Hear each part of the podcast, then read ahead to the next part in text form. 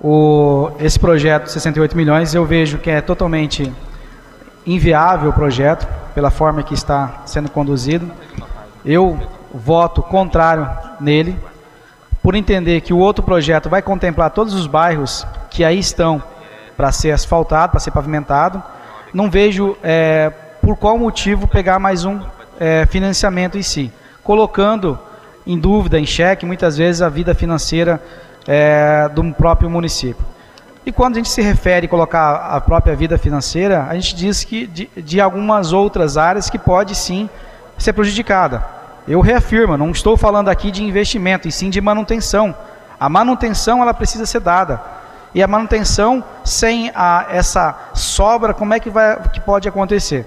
E a gente sabe também que esse processo ela deva ir por algum é, ainda percorrer ainda alguns outros trâmites que inclusive eu acredito eu que não vá ser liberado. Então eu não vejo porque tanto sofrimento aí nosso aí, é, porque o outro projeto vai contemplar os bairros que nós votamos favorável, que era isso que a população necessitava, e eu tenho certeza que a população vai entender esse processo, porque nós temos que agora agora linkar o que, que é prioridade para o município. Eu vejo também que muitas vezes se querem é, brigar só por um lado, só por um, uma, um setor, uma posição, uma, uma localização.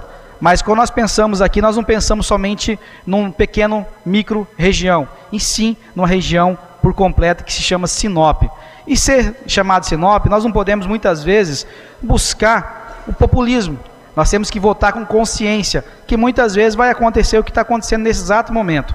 Nós precisamos é buscar o entendimento que em todo momento não foi provado que vai conseguir pagar isso.